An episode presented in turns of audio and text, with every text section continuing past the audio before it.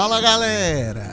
Começamos mais um Cinema em Três Atos, o primeiro do ano de 2020 que promete ser um dos grandes anos do cinema, mas apesar de ser 2020, ainda temos que conversar sobre muita coisa de 2019 que ainda não passou por aqui ou que ainda vai chegar no Brasil. Pro cinema, 2019 só se encerra após o Oscar. Exatamente, até porque várias dessas estreias só chegam aqui de fato no Exato. período do Oscar e etc, porque as premiações vão trazer. Um dos filmes que nós vamos falar que hoje, justamente, é um dos filmes que está chegando agora no finzinho do ano, chegou em 2019, mas está em cartaz nesse momento que a gente está gravando. Provavelmente quando eu sair o podcast talvez nem esteja mais. É, que é O Farol. E o outro filme que nós vamos conversar já está aí em cartaz há algum tempo, que é Dois Papas, um filme que foi levemente ignorado aí na premiação do Globo Tô de Ouro. Tô sentindo fa falta. Tô sentindo falta do Wilson fazendo setup, aquele aquela organização inicial de quem pode ouvir ou não ouvir esse podcast. Tudo bem, eu, eu achei que as pessoas estavam incomodadas. Por sinal, eu recebi um comentário muito bom de um sujeito me esqueci agora o nome, desculpe, no próximo podcast eu lembro de você, seu nome, que ele comentou num vídeo do meu canal dizendo: Amor, vamos. Chamar o esposo pra assistir, vamos ouvir um podcast de cinema aqui? E aí ele, quando deu play no podcast, ele tava de camisa de botão e tênis verde. ele, tá gabaritado, tava gabaritado. Ele disse que a esposa dele morreu de ir. Aí, ó. Então você sabe, obviamente, que para escutar esse podcast, né, você tem que botar o seu tênis verde, aquela sua bela camisa com estampa do Rick and Morty. É... Aquele óculos de aro grosso, de preferência vermelho, branco ou, ou verde também, Justo. que é para fazer, para compor o personagem. Você sabe que aqui é Hulk cinéfilo. Aqui, aqui é um podcast que o verde predomina, predomina né? Tá, predomina, muito que é o verde do cinema. Exatamente. E então você que, que eu acredito que a, a, partir dessa minha consideração se preparou devidamente para ouvir o podcast, que você que é ouvinte já estava preparado. Eu, eu boto fé em você. Eu testei você aí por 5, 6 episódios. Acho que você já estava preparado, mesmo com o PH e contestando. Mas hoje nós vamos começar falando sobre Dois Papas. É, esse filme que vem aí, do Fernando Meirelles, filme da Netflix. Acho que a Netflix esse ano avançou em termos de suas produções cinematográficas. Né? PH fez um vídeo muito bom com 10 filmes, 10 ou foi 11 filmes. É, Os 10 é, melhores, melhores filmes da Netflix, segundo o Instituto Data PH de dados. E, e, eu acho que isso já é uma grande evolução, porque, um, os 10 filmes eram de fato filmes bons, coisa que eu acho que em 2018 não dava pra, ter, não dava pra fazer um top 10. Não, eu até comento isso. Em 2018 acho que foram 6 ou 7 filmes. Foi um negócio desse sim. Eu devo ter forçado uns dois ali. Forçado não. Se você faz um recorte de 10 melhores, podem ser os 10 piores do mundo. Porém, serão ainda assim os 10 melhores. Acho que o que me chama a atenção é que o top 3 da lista de 10 melhores filmes da Netflix combinou com o, a posição 4, 3 e 2 do meu top 10 do ano. E aí eu me, me refiro ao irlandês, Dois Papas e História de um Casamento. Então, para mim, isso é surpreendente, mas o Oscar, o Oscar não, as premiações, elas corroboram com isso, por mais que não estejam premiando, porém estão indicando, né? E fica claro que 2019 foi o ano em que a Netflix decidiu, decidiu porque queria, porque queria colocar filmes em premiações, porque né, teve toda uma polêmica, uhum. né? É, nos anos anteriores também, então. e tal. E aí, desde Roma, né, veio, veio lançando filme, trazendo dire grandes diretores, é, essas parcerias e, e, trazendo filmes, inclusive colocando filmes para serem exibidos no cinema para poder terem essa, essa, esse aval para uhum. né, ter filmes participando de festivais, grandes festivais. E um desse filme, é, um desses filmes é o Dois Papas, que engraçado, os três citados, História do Casamento Dois Papas e Irlandês, são muito diferentes. E aí pra, é, é, subjetivo o que é um, que é melhor, pior, isso, isso, aquilo, outro, né? Para mim, o Dois Papas ele chega acachapante. Eu acho um filme é, de diálogos intensos, né? Contando aí é um recorte do da ascensão do Joseph Ratzinger a, a, ao papado, né? A, a, sendo aí o Papa Bento XVI tem um salto temporal e mostra o declínio do papado dele e daí a ascensão do Jorge Bergoglio, que é o argentino e o sul-americano que se torna o Papa Francisco. Primeiro Papa da América, né? Primeiro, Primeiro Papa, Papa, da, América. É. E aí, cara, é desse continente inteiro, né? Uhum. E aí o, o, o filme ele se baseia fortemente no diálogo, até porque eles não vão estar, tá, né? Código da Vinci, né? Eles não vão estar tá correndo atrás de enigmas. Acho que eles nem conseguem com a né? idade dos dois. É. Porém, eles estão o filme todo buscando o enigma o Papa Bento XVI, isso é um pouquinho mais à frente do filme, mas eu acho legal, porque como eu já falei bastante, eu acho legal avançar só um pouquinho mais ainda sem spoilers. O Papa Bento XVI, ele tá procurando Jesus de volta, Jesus não, Deus, a voz de Deus, né? Enquanto que o Francisco tem a convicção de que ouviu e por isso tem convicções diferentes aí do Papa Bento XVI. E aí muita coisa se desenrola ao redor disso. Eu acho uma premissa maravilhosa. Se fosse os dois papas conversando sobre a, a, a nova caixa do brinquedo Barbie, eu acho que já valeria. Porque são. São personalidades tão antagônicas, tão antagônicas, que aí eu vou repetir o que eu falei na minha crítica. É uma honra nós acompanharmos esses dois personagens. Sou ateu. E indiferente do que eu penso sobre Deus, sobre religião, sobre catolicismo, etc., não importa. São duas personalidades extremamente antagônicas discutindo o, a coisa mais central dos dois, Deus. Para mim isso é uma honra. Esse filme é isso. E é, é, um roteiro com diálogos tão bem escritos, porque afinal é um filme de diálogo. Então o diálogo tinha que ser o, o, o grande foco, é o grande, o grande primor do filme tinha que ser Apesar o diálogo. Apesar que a direção vem, vem forte. Sim, sim, demais. Mas assim, eu acho que os diálogos são tão bem escritos que poderia ser um filme chato, com, né, com conversas e, e, e que pudesse ficar maçante, mas ele é muito fluido, muito fluido. Inclusive, é, é, intercalando entre momentos mais sérios e mais, né, emocionais, sentimentais, e, e, momentos mais, mais engraçados, assim, com, com, piadas muito bem colocadas, muito pontuais.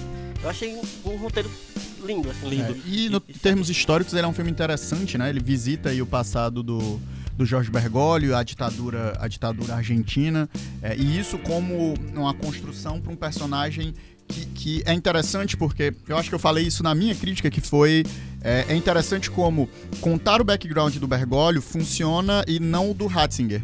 No sentido de que o Ratzinger, ele tá ali, né? O, o, o Bento, ele tá ali como a instituição, como a tradição, como né, a, a, status o status quo. E, e como aquele personagem, o, personagem o, o, o Francisco, vem para quebrar o status quo, é mais interessante que a gente conheça o background daquele que vai fazer a transformação e o porquê ele é esse agente de transformação do que necessariamente o do o daquele que é o pilar, né? E aí eles fazem essa brincadeira, né? Eles elevam, quando eles não visitam o passado do não vou falar do Ben 16, porque o passado do Ben 16 nós vimos tudo, né? Mas o passado do, do Joseph Ratzinger, quando ele não visita e escolhe não tocar lá nos assuntos de nazismo e etc., ele fortalece o personagem. Uhum. Ele, se ele não entrega as dores, ele fortalece esse personagem.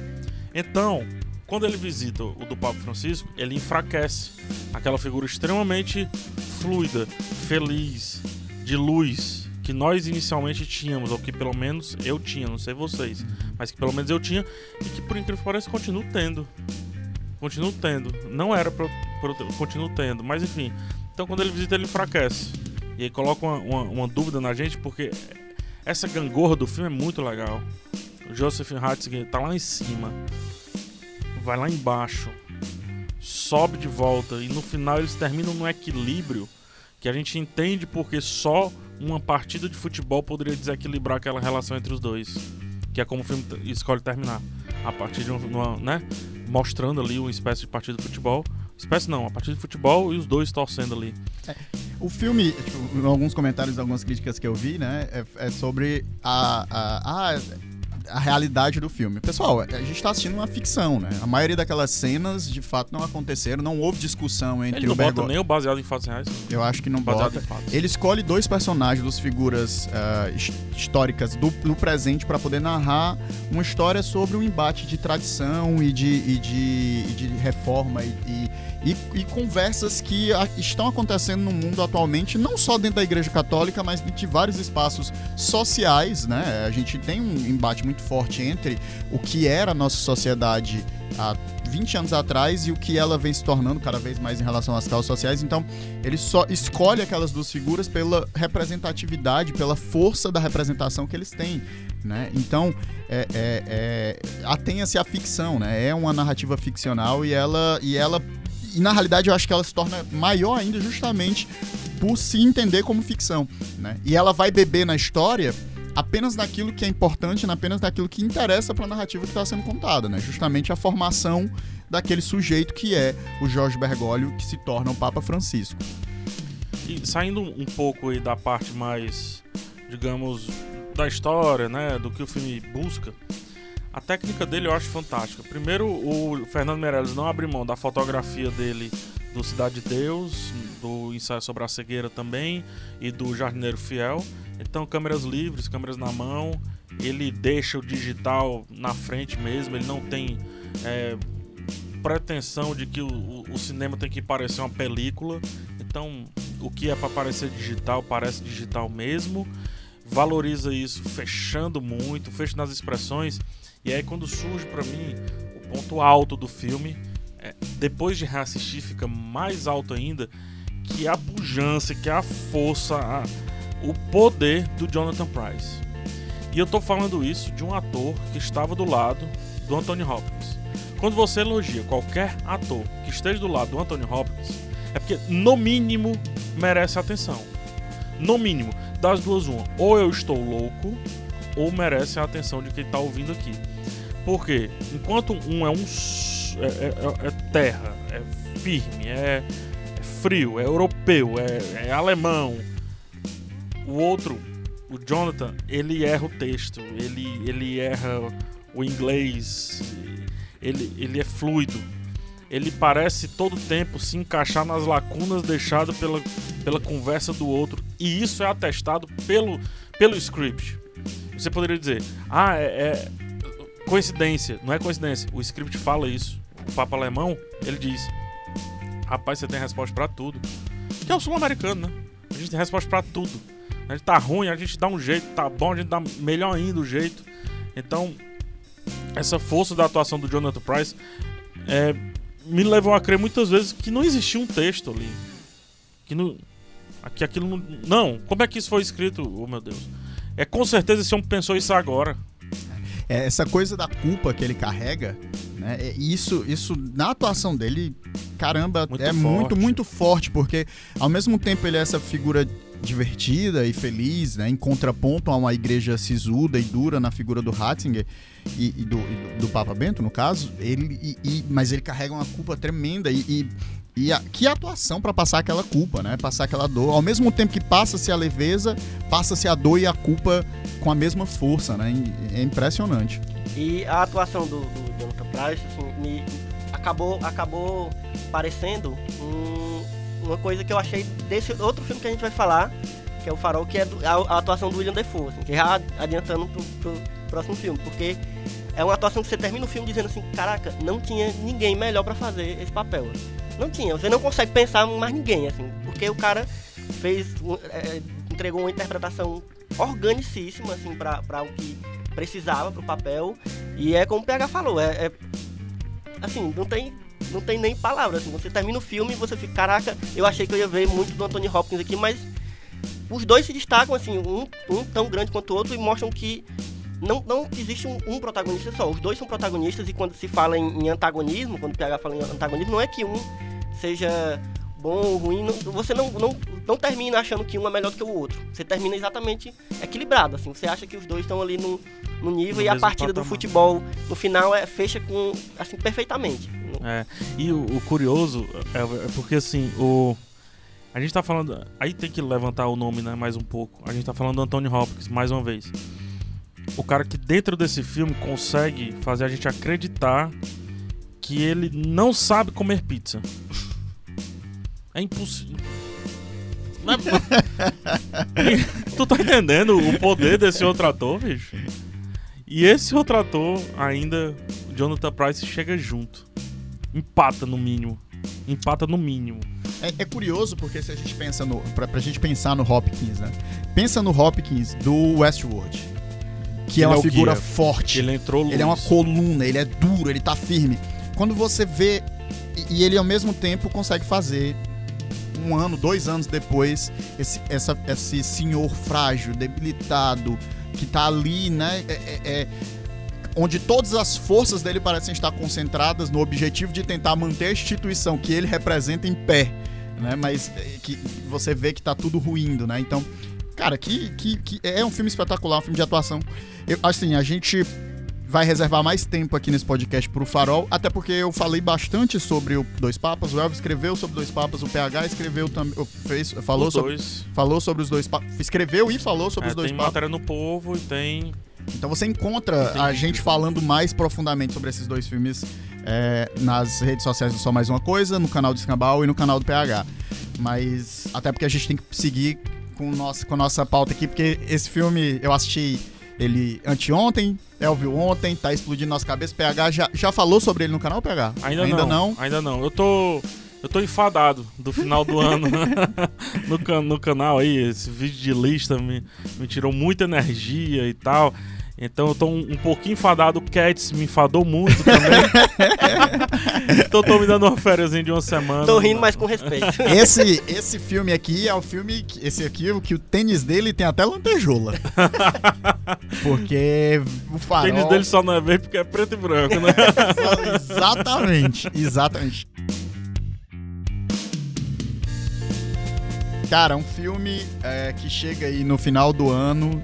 Pra gente, né? Lá nos Estados Unidos chegou no Halloween. Não olhe pra mim pra sinopse, ok? É, ah, verdade, não demos sinopse. Ah, você. Eu Não, vou. eu fiz a sinopse dois Não, papos. Nem tá olhe pra mim pra Elvio sinopse do vai, farol. aqui, vai fazer a sinopse a, do a farol. sinopse do farol é minimalista como um filme. Ah, São dois caras que chegam numa ilhota, né? Dois caras, um mais velho, mais experiente, e um mais jovem, novato nesse, né? Pra serem os fa- faroleiros, né? Um ser o, Os farofeiros, né? Os farofeiros do, do farol.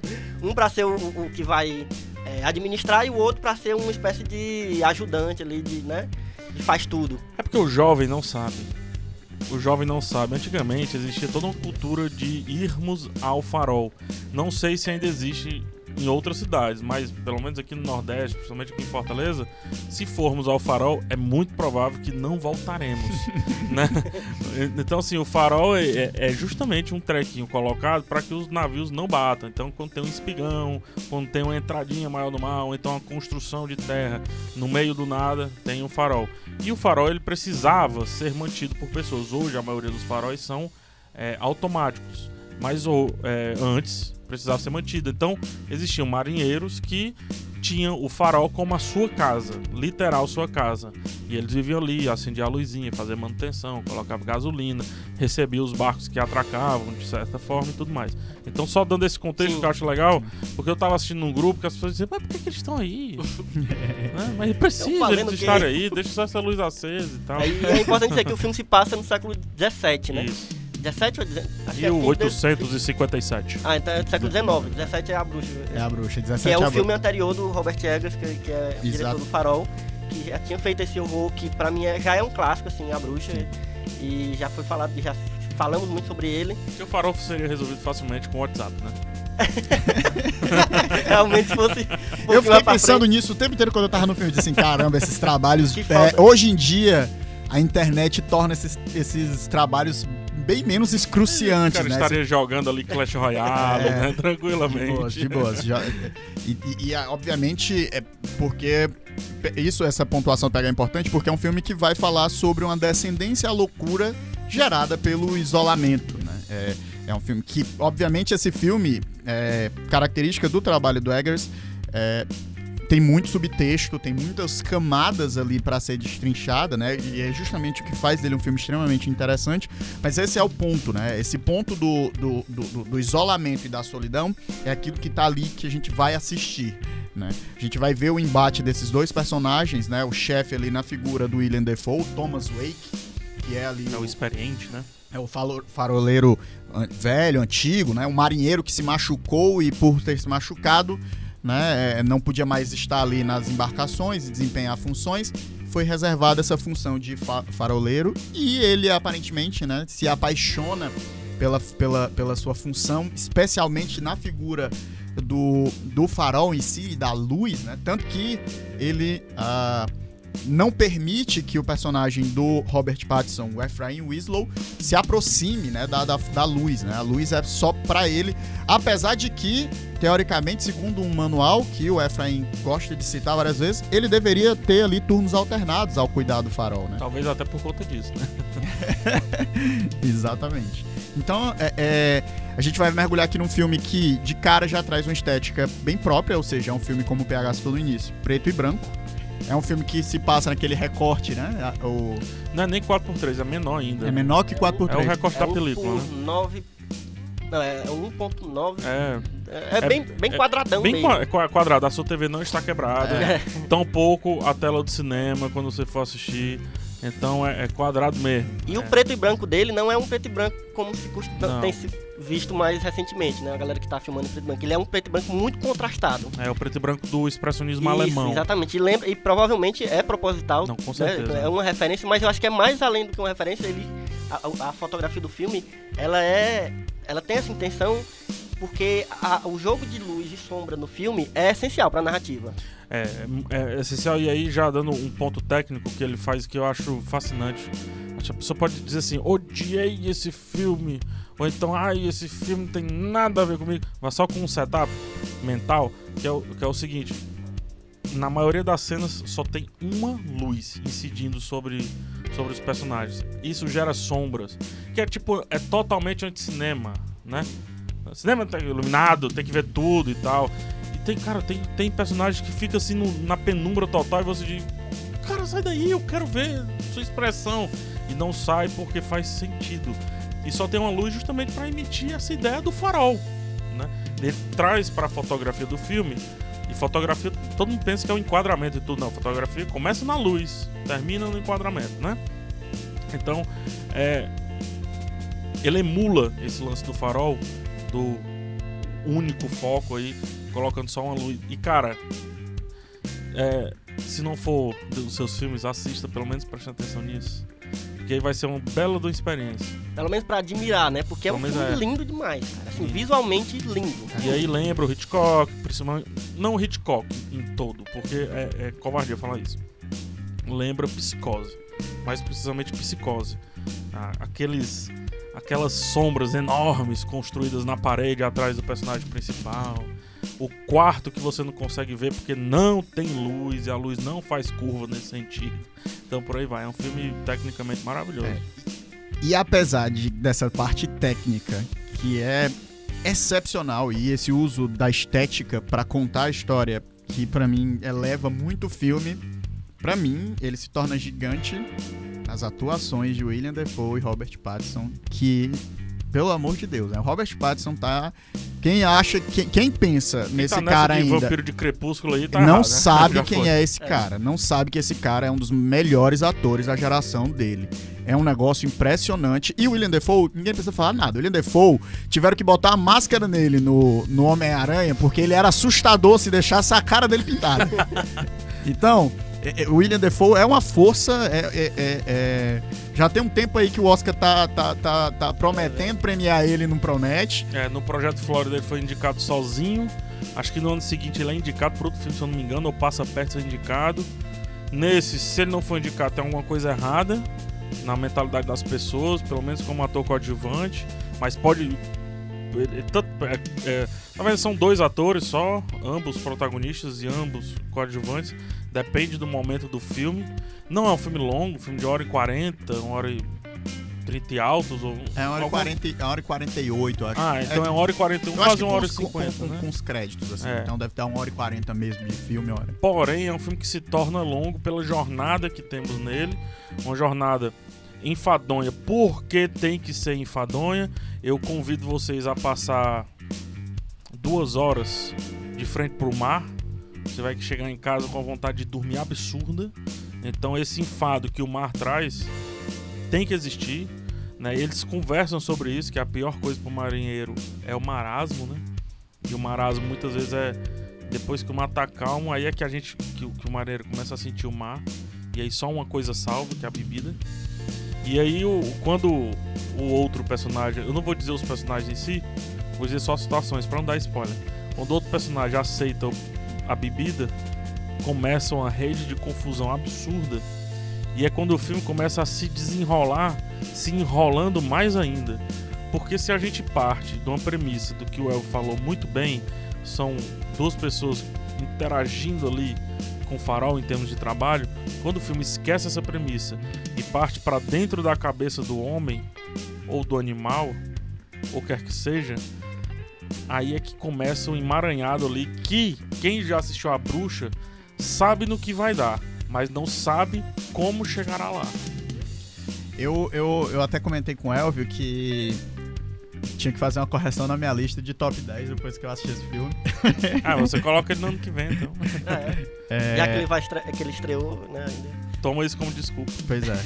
é porque realmente achei um filme excepcional e, e e é a junção dessas coisas, né? Eu acho que a gente pode avançar e entrar em spoilers, porque tem detalhes desse filme que não tem como a gente falar. Então é bom avisar logo. É, fiquem, fiquem atentos que a partir de agora a gente vai entrar em alguns spoilers, que é. Uh, Pô, justamente... Tanto eu não sei se estraga o spoiler pra esse filme. Acho que não estraga. Acho que nem tanto. É. Só, só, complementando, é, é, PH começou a falar sobre a, a, coisa da mente, né? E como é. aquilo vai, vai. O filme vai se aprofundando na mente mais do que nos homens em si, né? E no, no que eles estão ali fazendo. E, cara, isso me lembrou muito, assim, é, é, meio clichê até falar isso, mas me lembrou muito o que o. o, o do Iluminado. Ele, ele tem muito do Iluminado por causa da. Principalmente da... o livro.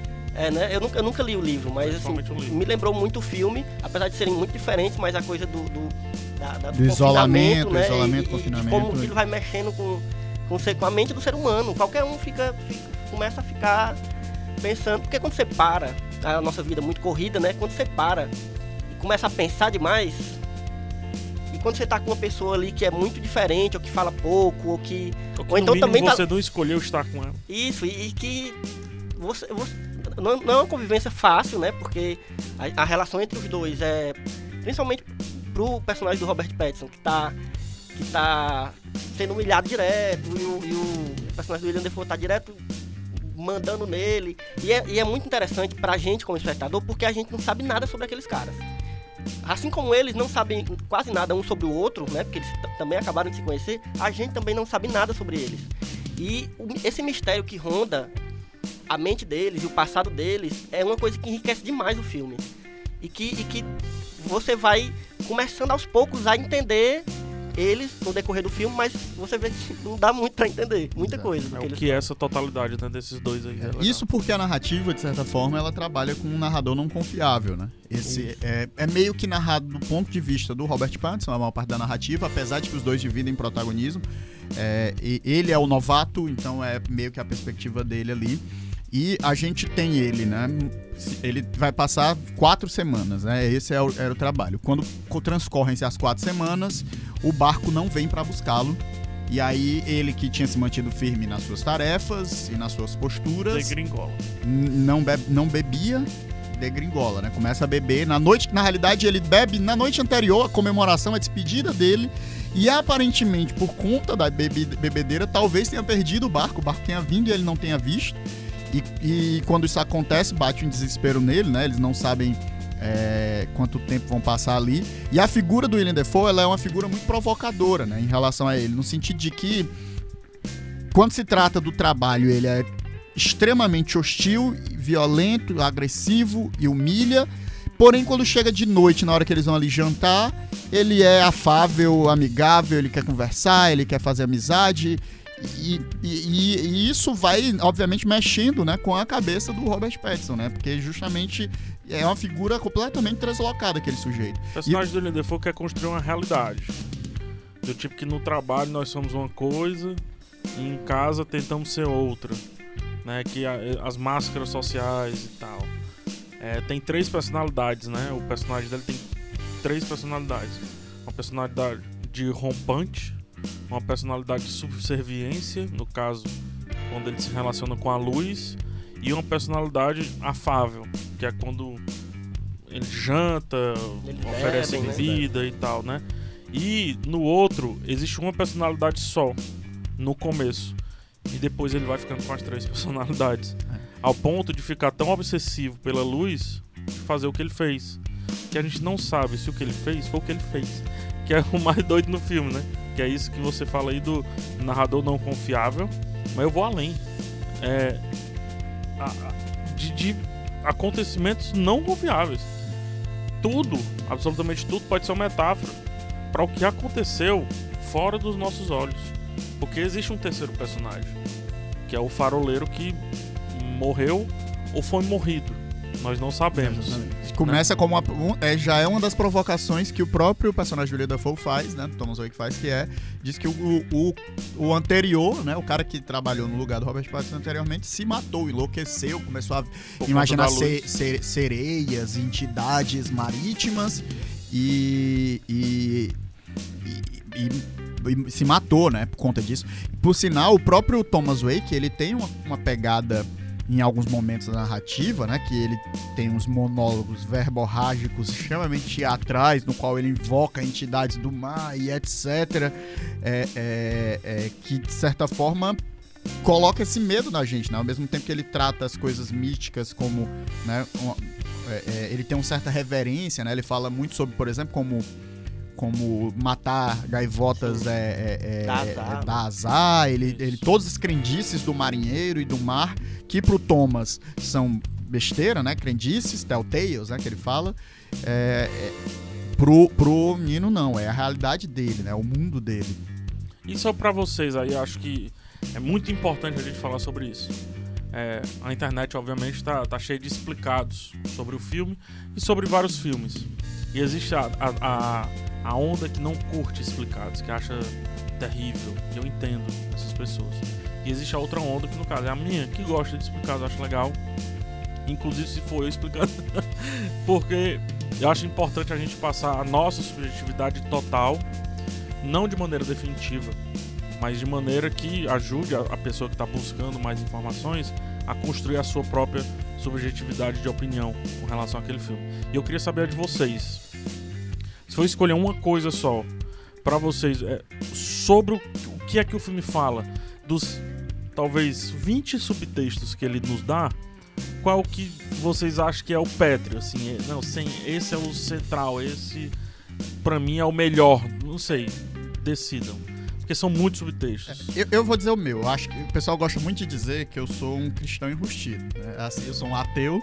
É, mas é, é, a questão é essa questão do divino, ela tá muito presente na minha escrita. É, o meu... você é ateu não praticante, então. tá muito presente na minha escrita, né? Meu livro, né? O livro que eu, o romance que eu tô finalizando agora, assim, a edição e etc, ele, ele trata muito com isso, né? É um filme que vai falar sobre uma pessoa que acredita que o mundo vai acabar, né? um padre que acredita que o mundo vai acabar, então essa questão com o divino é muito presente. E é, a priori, assim, quando o filme termina, a imagem final dele, do Robert Pattinson sendo devorado ali pelas gaivotas, me remeteu a Prometeu, né?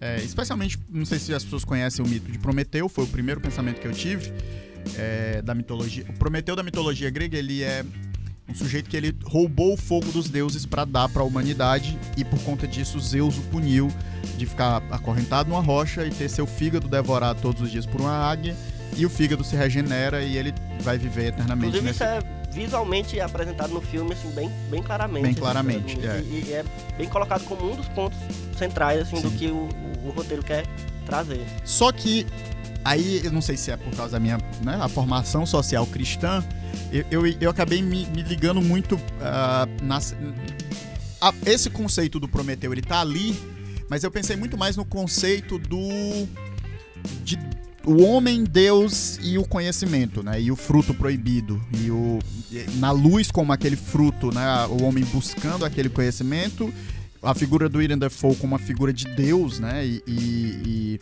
é, que controla, que diz não, você não pode, você não tem acesso a isso, não, você não está pronto para isso.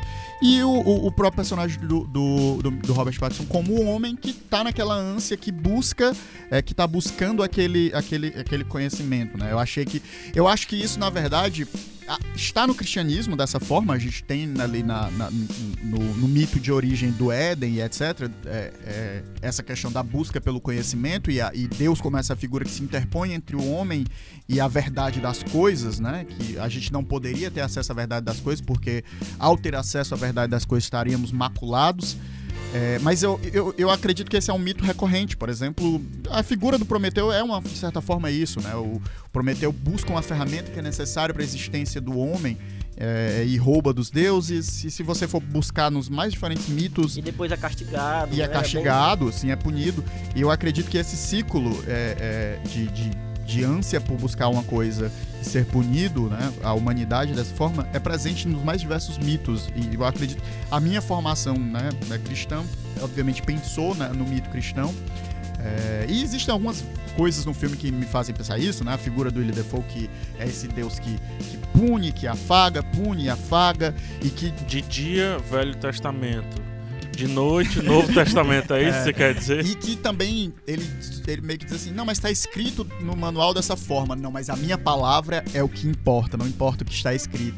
Sabe? Ele, ele, ele está acima de tudo, né? Ele é a palavra final. Então, é, é, é, e, e, eu gosto muito da coisa de como o homem mata Deus para poder alcançar aquele, aquele conhecimento. Né? Então achei toda essa simbologia é, para mim acabou ficando nesse sentido. Mas para não monopolizar a fala, é... Não, eu, eu, eu, também gosto muito dessa, dessa, desse subtexto né, religioso, inclusive que já, já é a segunda vez que o, que o Robert Eggers trata dessa questão do, do da religião, do, misturado com paganismo, mitologia. Se você né? analisar, tem quase os mesmos Isso. subtextos, uhum. alguns exclusivos de cada um dos dois filmes, né? Mas exatamente para colocar os dois filmes assim em, em pontos diferentes, uma coisa que eu gosto muito nesse, assim, não contrapondo ao outro, mas ele, como ele faz de outra forma, no, no A Bruxa ele, ele trata de uma relação muito mais do feminino, né? Uhum. E nesse ele coloca dois homens, inclusive o subtexto da sexualidade e da do desejo nesse filme ele tá muito repre bem muito representado também. Muito presente. E aí, homoerotismo é, e homoafetividade isso, muito e, e a relação entre eles assim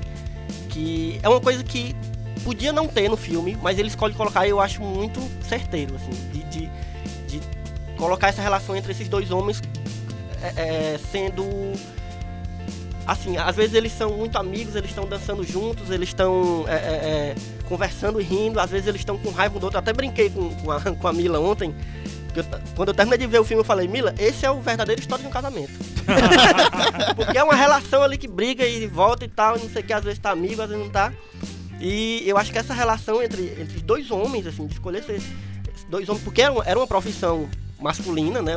A coisa do marinheiro, de ser sempre homem, ter sempre aquela coisa masculinizada bem, bem forte, né? Do e ao mesmo tempo o homoerotismo que era Isso. a homossexualidade que Também era muito é... frequência por causa da, ora, você tá isolado do mar meses, Isso. havia um envolvimento ao mesmo tempo, é, é, uma homossexualidade ou, ou, uma homoerotização diferente do que nós temos socialmente hoje em dia, mas existia essa aproximação. Pela necessidade. Pela né? necessidade. É, e, e, e, mas, obviamente, esse homoerotismo, né? Ele está muito presente no filme. A figura do farol é, é, é um, um, grande um falo, pênis né? ereto, um, é falo, falo gigantesco. É. Né? a ilha toda, o jeito que ela é. Sim. A relação do, do William Dafoe, que trata o farol como a sua esposa, sua mulher, né? Ele se refere ao farol diversas vezes dentro da narrativa como ela, né? É, é, então é, é, é, interessante. E isso é, é realmente. E aí a história da sereia, né? Que também é, uma, é uma, um mito muito sexual, né? Que é aquela, aquela entidade que, que é, seduzia os marinheiros para levá-lo para a morte tudo. E é, é, muito certeiro quando ele coloca esse mito também, junto com todos os outros que ele, que ele escolhe colocar dentro da narrativa, né? Achei esse filme, cara, eu assisti ontem e eu nem dormi direito. eu aproveitei que eu não tava, não tava com sono mesmo, não tava conseguindo dormir, já fui escrever o texto do filme, já. É, pra mim um, um filme muito difícil escrever texto. Eu gosto muito do, do de, de como que o filme conversa sobre culpa eu, eu entendo todos os subtextos, acho todos os subtextos legais, mas esse da culpa, que é o que eu vejo menos as pessoas falarem sobre, para mim é, é, o, é o que me, me pegou muito forte, assim.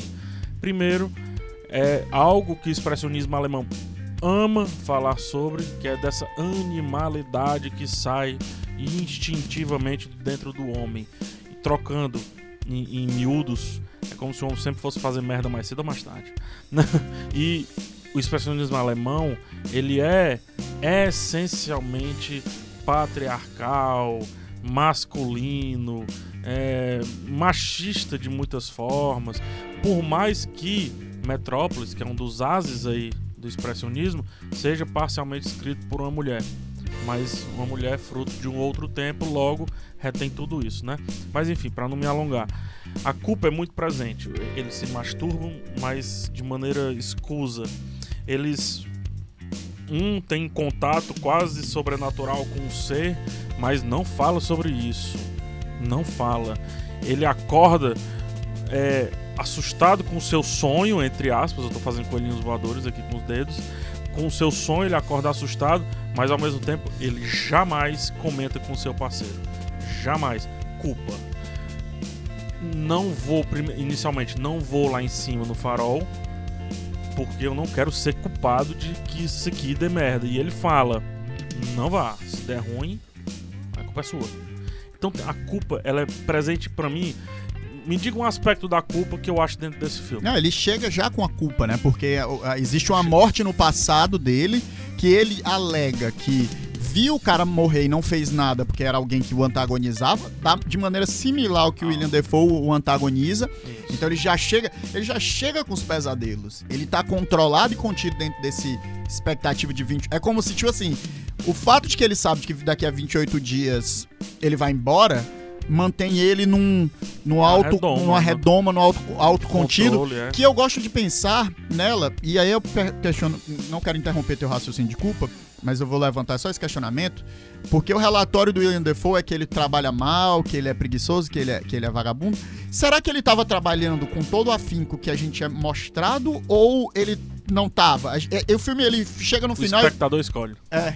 O filme chega no final e você não sabe qual é a realidade. Se a realidade é a realidade que o William Defoe tá contando com toda certeza, ou se a realidade é a realidade que, que, o, que o personagem do Robert Pattinson enxerga, né? Mas ele é um cara que chega com culpas, ele é um cara que tá, tá ali e, e, e, desejando a luz, e o, o, isso tudo vai criando toda uma atmosfera, começa a sonhar com a sereia que ele pegou ali no início, e isso também, obviamente, é, é aquela, é, é, o pensamento, né, aquele pensamento bizarro realmente gera nele uma culpa, é um tema que está ali realmente... É muito forte, eu acho muito, muito, muito presente. A, a, o desenrolar no final, a morte, tudo. Para mim, aquela morte aconteceu até antes. Para mim, quando ele se torna o que era no começo do personagem do William Defoe, para mim, ali ele já havia morte. E aí a gente estava vendo uma realidade criada a partir da cabeça do personagem do Robert Pattinson. Desde então, só vejo culpa. E quando ele cai do farol ou de uma casa, não sei especificamente, e não é acudido pelo outro. Fica de costas no, no chão e o outro não faz absolutamente nada para ajudar. Nem, ô oh, rapaz, cuidado, nada. Cara, tem muito. A gaivota, quando ele joga uma pedrinha na gaivota, e o cara fala, rapaz, faço isso com a gaivota, não vi você assim, não sei o que com a gaivota. Depois ele fica meio assim, ele começa a relação dele com a gaivota de uma maneira meio arredia e tal, até o ponto que ele surta e mata a gaivota. E é uma e gaivota cega, né? É uma gaivota cega, né? É, é. A, a, segunda é. Eu não lembro é, da primeira. Eu acho que é a mesma gaivota que fica perturbando é, né? o juízo dele, é uma gaivota cega. E eu, e eu acho que uma, uma, parada importante das pessoas entenderem é que as pessoas pensam que assim, culpa esconde as pessoas, culpa guarda as pessoas, culpa faz as pessoas não prosseguirem. Não é. De forma alguma. É, obesidade, por exemplo, obviamente estou extrapolando, tá? Necessariamente ligado à culpa. Necessariamente não, mas plenamente ligado à culpa é, muitos obesos comem porque sentem culpa. E sentem culpa porque comem. E esse ciclo vicioso faz um, uma roda ali, uma espiral de insucesso. De insucesso, de não conseguir fugir, de não haver tangente. Ah, isso e é isso que acontece dentro do filme. Uma culpa que faz ele, tipo, fazer merda e a culpa vem, aí ele faz merda por conta da culpa e, por tá sinal, ele mata, é, ele mata a gaivota e o William Dafoe diz para ele que o vento muda e as tempestades chegam, as tempestades que destroem ali o ambiente que, teoricamente deles. faz o barco não chegar. Exatamente. E é culpa dele. Ele fala: você matou a gaivota, você trouxe a maldição pra gente, é sua culpa. Então é, é, é a punição divina, né? A punição ela vem e vem forte, vem de, de, de maneira imediata, ela é presente. Né? Eu adoro esse subtexto. Eu acho para mim não vou dizer o mais forte, mas bateu comigo assim como uma, um soco do Mike Tyson. É, uma coisa que o filme tem, né, que eu acho importante destacar, a gente já partindo pros finalmente. Desculpa, muitas, muitas referências. Dostoiévski, extremamente presente no filme. Crime e Castigo, que é um, Demais, demais. fala plenamente sobre culpa, sim, né? Sim, sim, sim. O menino que, que assassina e que fica com aquilo na cabeça. E que não tem como fugir, né? Pra a culpa, tá a, a punição E muitas, acompanha você. Van Gogh, o, o, o homem que virou refém da sua, da sua cabeça, da sua criatividade, até enlouquecer e chegar aos limites que chegou. Van Gogh está presente nesse filme. É, Van Gogh é pintado lá num, num- Na num- cisterna lá, numa né? cisterna de merda.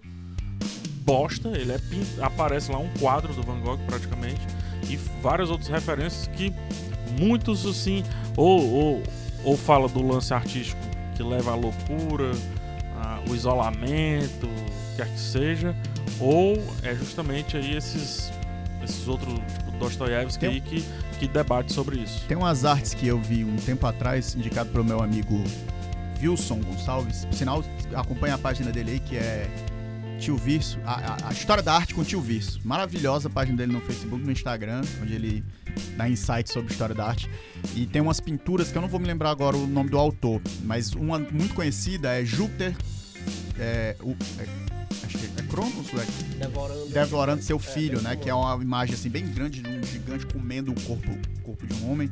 E essas pinturas elas são interessantes porque elas foram pintadas por cima de outras pinturas, né? Ele tipo elas são as é chamada de acho que são pinturas malditas, uma coisa assim.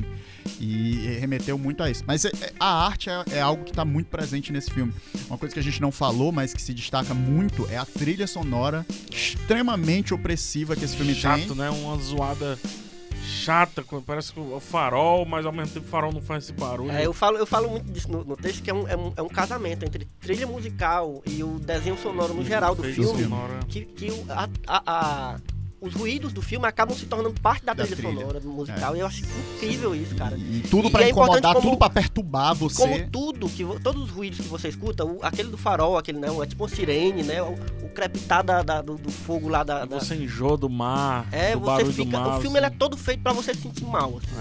É. E ao mesmo tempo que ele é bonito visualmente, mas você fica naquela. Né, A própria ali, janela que ele, que ele escolhe de exibição, ser uma menor, é um claustrofobia. aperto, né? E ela é mais vertical, assim. Aí o farol é mais vertical, parece a janelinha do farol, se você olhar bem. É, fica mais enclausurado ainda, vontade de rasgar a tela, eu quero ver o resto, deixa eu escolher o que eu quero ver. o filme não, não, não deixa eu escolher o que eu quero ver, ele, vê, ele mostra e eu só posso olhar pra onde ele quer que eu olhe. cara. É E, e um detalhe que eu queria fechar, né, assim, pra gente.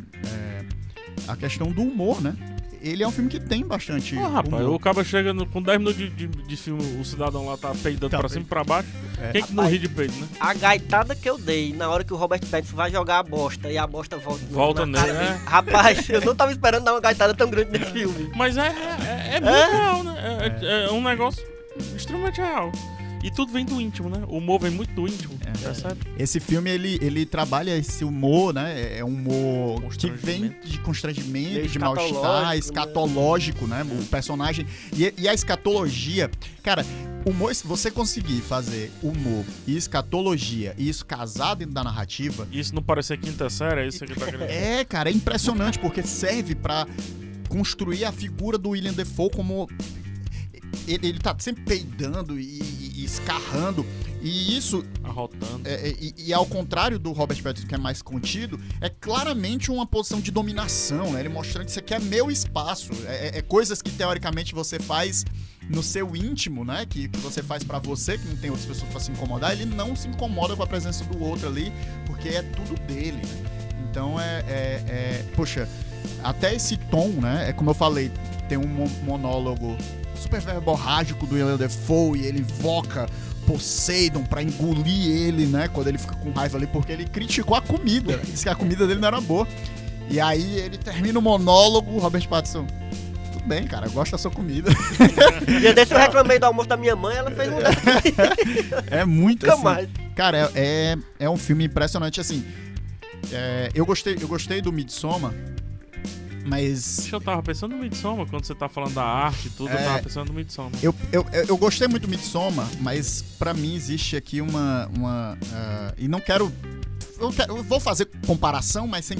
É porque são os dois grandes diretores que estão sendo falados, o Ari Aster. sim, Sim, comparação. são os dois grandes nomes do terror atualmente, é o Ari Aster e o Robert Eggers.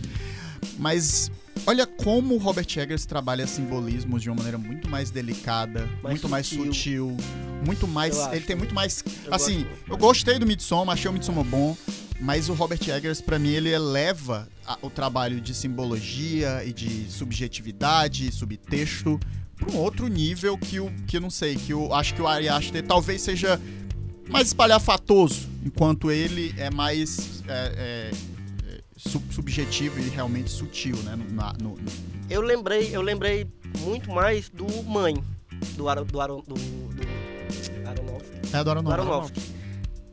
Talvez por esse subtexto também religioso e tal, mas também por essa opressão que a gente sente no filme, né? Essa, essa, essa agonia que a, gente, que a gente como espectador sente.